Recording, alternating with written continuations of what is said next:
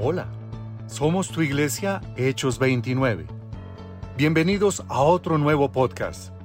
Prepara tu corazón para esta experiencia bíblica, una manera diferente y amena de conocer más de la Biblia. Escúchalo solo o acompañado, pero disfrútalo. Hola queridos oyentes, espero se encuentren bien. Mi nombre es Sandra Peña y me siento muy feliz de estar aquí para conversar un poco sobre el libro de Levítico. Hoy nos centraremos en los capítulos del 19 al 21.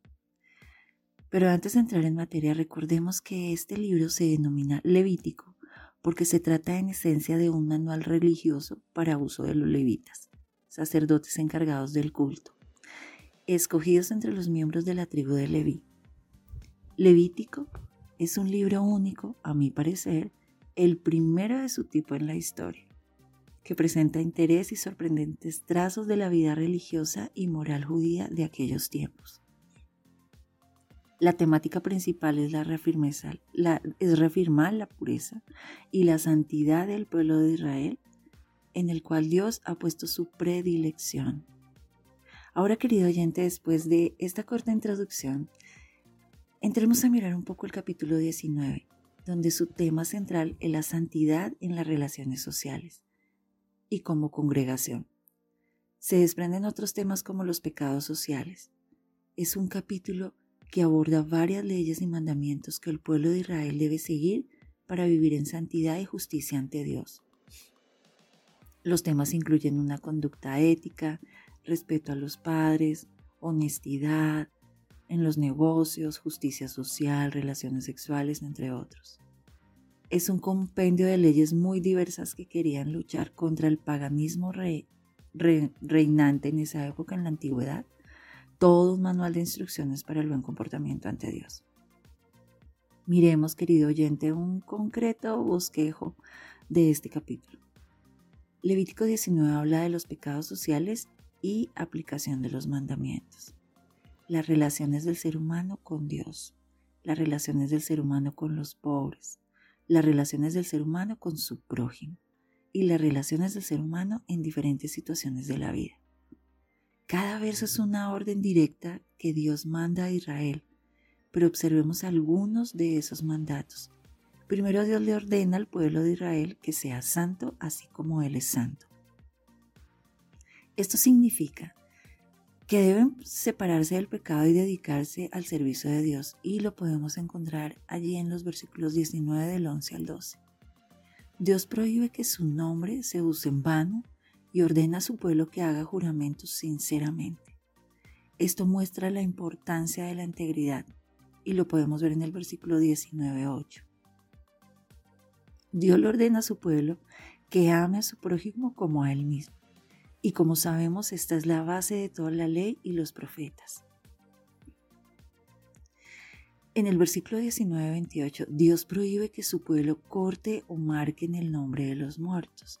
Esto puede estar relacionado con las prácticas de duelo pagano y la adoración de los muertos. En 1 Corintios 6, 19, 20, recuerdo que Pablo también habla sobre el cuerpo para ser el templo del Espíritu Santo. Qué importante eso, ¿verdad? En el versículo 19-32, Dios ordena a su pueblo que honre a los ancianos y tenga reverencia por ellos. Esto demuestra la importancia del respeto por la excelencia y la sabiduría de los ancianos. En resumen, puede imaginar, querido oyente, a un juez con un listado en la mano diciendo al pueblo las leyes impuestas para los días de descanso, la idolatría, sacrificios voluntarios para el robo, la blasfemia, leyes para la equidad, contra el chisme, para el amor fraternal, leyes que hablen de cruzamientos de animales y plantas, adulterio, respeto hacia los ancianos, bondad hacia los extranjeros, leyes de pesos y medidas, leyes contra la hechicería, leyes para el respeto a los padres, entre, entre otras. Todo esto se expone a la luz de la vida social de la nación. No puedo imaginar nada más práctico que esta sección específica. Y aquí es importante reconocer, querido oyente, que la ley de Dios era fundamental y básica para todas las facetas de la vida de Israel. Explica todo lo que Dios mandaba y requería, y este principio debía saturar todas las circunstancias de su rutina diaria. La santidad y pureza en la vida diaria, con todas las implicaciones y consecuencias, era en realidad la máxima meta en la vida práctica del pueblo de Dios. Continuemos un poco observando el capítulo 20, muy acorde y consecutivo al anterior. Este capítulo habla específicamente sobre el castigo por desobedecer los mandamientos, el castigo a los actos de inmoralidad y el castigo por las leyes que fueron dadas. Yo personalmente no soy abogada. Mi madre lo es y mi familia, la mayoría de mi familia también. Y hablando con ellos de esto les contaba un poco sobre todo este capítulo y ellos llegaron a la conclusión que parecía más un capítulo con un código penal. Y es allí y es así porque se establecen diversas leyes y ordenanzas. En este pasaje se escribe la pena de muerte, muchas advertencias contra la ley establecida. Por ejemplo, está la advertencia contra Molech, eh, adoración y, y, espíritus familiares, sacrificios de hijos a Moloch y por maldecir a padre o a madre. También hay una condena por cometer adulterio, por conducta homosexual, por bestialismo, por espiritismo y por otras abominaciones. Tremendo, ¿no? Acá ya encontré un dato curioso, no sé si ustedes sabían que Moloch o Moloch Baal fue un dios, en letra minúscula obviamente, de origen canaanita, que fue adorado por los fenicios, cartaginenses y sirios. Era considerado el símbolo del fuego purificante, que a su vez simboliza el alma. Se le identifica con Cronos y Saturno. Es representado normalmente o generalmente como una figura humana. Podrías imaginártelo con cabeza de carnero o becerro, sentado en un trono y con una corona u otro distintivo de realeza, como un báculo o un bastón. La adoración del terrible ídolo Moloch fue mencionada en Levítico 18:21. Moloch era adorado por medio de calentar una estatua de metal, el cual representaba al dios, hasta que se ponía al rojo vivo. Luego le colocaban un niño vivo en las manos extendidas de la estatua mientras se tocaban tambores, los cuales ahogaban los gritos de dolor del niño hasta que moría quemado, la pena de muerte por adorar a Moloch era la muerte. Y si la sentencia no era llevada a cabo por Israel, Dios declaró que pondría su rostro contra aquel varón y contra su familia. Dios enjuiciaría si el sistema legal de Israel fracasaba en hacerlo. Uy, no sé ustedes, padres de familia, eh, si sacrificarían a un hijo para que fuera incinerado vivo y así liberar su alma del pecado. Por lo menos yo no, me impactó esta parte.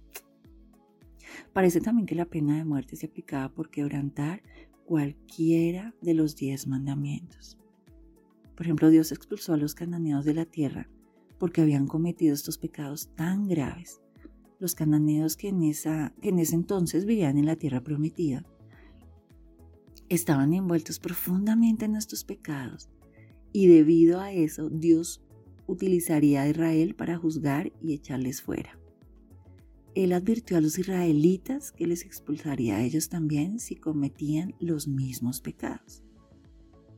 Y es que Dios no hace diferencia entre las personas. ¿Sabías que el fracaso de los israelitas en obedecer a Dios les condujo a la cautividad bajo el imperio de Babilonia? Escuchemos un registro histórico de su trágica trayectoria que se muestra en el segundo libro de los Reyes 21 y 1, 2, 6 y 9.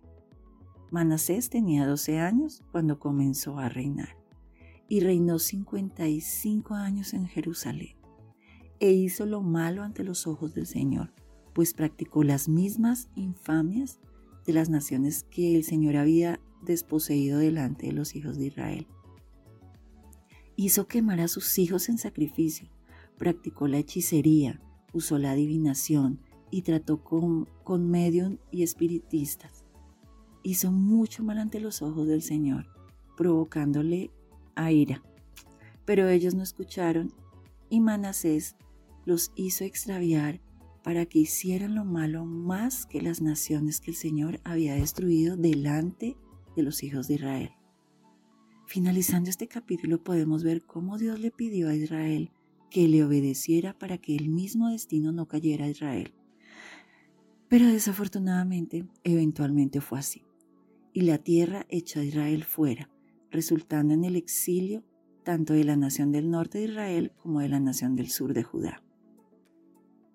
Estas leyes, querido oyente, no fueron dadas a Israel solamente para que poseyera la tierra, fueron dadas también para que Dios pudiera poseer a Israel, para que fueran santos, porque el Señor es santo. Y así es, querido amigo, estamos llegando al último capítulo de hoy, el capítulo 21, y este capítulo va dirigido a Aarón y a sus hijos. Este capítulo habla de la pureza personal de los sacerdotes. Aquí ya nos fijamos más en los sacerdotes.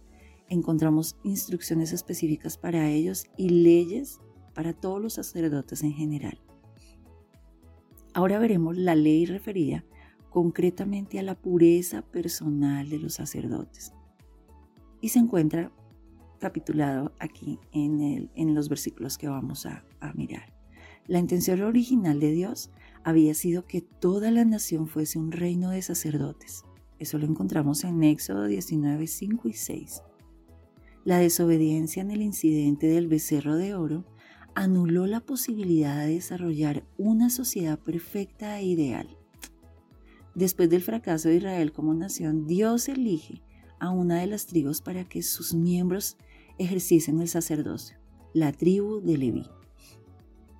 Los sacerdotes procedían de una familia específica de la tribu de Leví, la familia de Aarón, el hermano de Moisés. Luego de ese fracaso, la sociedad quedó dividida así estaba la congregación o el pueblo, los sacerdotes y el sumo sacerdote.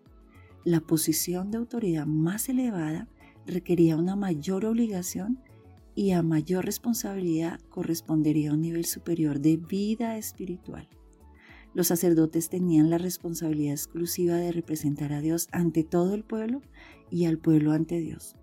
Por lo tanto, ellos tenían un llamado especial a la santidad y a la pureza ritual. El propósito de estas leyes en realidad era ilustrar la pureza, la pureza y la separación del pecado que debía caracterizar al sacerdote. Por ejemplo, un cadáver era una representación del resultado del, del pecado en este mundo, especialmente en la forma en que el cuerpo se descompone de manera rápida. Se pensaba en ese tiempo que cualquier contacto con un cadáver hacía que una persona fuera ritualmente impura. El, texto nos muestra a los sacerdotes y al sumo sacerdotes y al sumo sacerdote incluidos dentro de la esfera de la ley. Alguna de esas leyes, queridos oyentes, eran la ley de la pureza personal, como ya lo habíamos dicho anteriormente de los sacerdotes, la prevención de la contaminación del sacerdocio por el parentesco y las amistades. Otra ley era, en esta sección, Moisés debía dirigirse a los sacerdotes la muerte era y es el castigo por el pecado, y la idea era que ellos no debían hacerse impuros con el pecado. El contacto físico con un cadáver, por ejemplo, traía contaminación al sacerdote. Solo se le permitía hacerse impuro por sus pacientes cercanos. Los incluidos aquí eran relaciones sanguíneas y por naturaleza próximas al sacerdote se le autorizaba a expresar sus sentimientos de condolencia y dolor como un sacerdote de Dios. El cargo que ocupaba el sacerdote le exigía una separación más estricta que a una persona común del pueblo. La posición de ellos como representantes de Dios requería dignidad y moderación. Como sacerdote ungido por Dios, debían permanecer separados para el Señor tenía que utilizar la corona, tenían que utilizar la corona en la cual estaban inscritas las palabras santidad al Señor. Y esto era como un recordatorio continuo de, de quién era, a quién pertenecía y en realidad a quién servía. La ley de descalificaciones para la función sacerdotal la encontramos en los últimos versículos del 16 al 24. Nos habla de que así como ningún sacrificio podía ser ofrecido si tenía un defecto, por la misma razón ningún sacerdote podría servir en la tienda de reunión si tuviese un defecto físico. Tanto la ofrenda como el que la representaban y que representaban a Cristo y en él no había defecto, ni en su persona ni en su obra. Esto muestra el estándar de Dios para aquellos que venían ante Él en el servicio como sacerdotes. El mandato contra el servicio sacerdotal de aquellos con defectos físicos tenía la intención de señalar la necesidad aún más obvia de estar libre de defecto espiritual al venir ante Dios. Cada animal que se traía para el sacrificio al Señor tenía que ser sin defecto. Eso lo vimos en Levítico 1, 3 y 3, 1. Aquí vemos que el sacerdote que ofrecía el sacrificio también tenía que ser sin defecto. Sin embargo, la perfección, entre comillas, tanto, en el sacrificio como en el, en el sacerdote, no era una perfección verdadera. Solo era en la comparación con los demás. Los doce defectos físicos enumerados allí pueden ser una representación, aunque este pasaje abarca la exposición más completa de la Biblia sobre el, tema de los defectos. Esto indica, querido oyente, que los que pertenecían a familias sacerdotales podían ser sustentadas por el sacerdocio. Alguien con un defecto físico no podía desempeñarse como sacerdote, pero podía comer del pan de su Dios y disfrutar de su relación con el Dios del pacto de Israel. Es así como, estimado oyente, por hoy concluimos este estudio bíblico colmado de enseñanzas, recordando que el libro de Levítico es a su vez la instrucción de Dios para su pueblo que acaba de ser redimido, enseñándole cómo adorarlo y obedecerlo. Gracias a todos por acompañarnos el día de hoy. Los esperamos en el próximo estudio bíblico. Dios los bendiga. Este espacio fue creado para ti, que como nosotros queremos saber más de los acontecimientos en la Biblia. No olvides seguirnos por Spotify y podcast, y en ocho días espera una nueva entrega. Hasta pronto.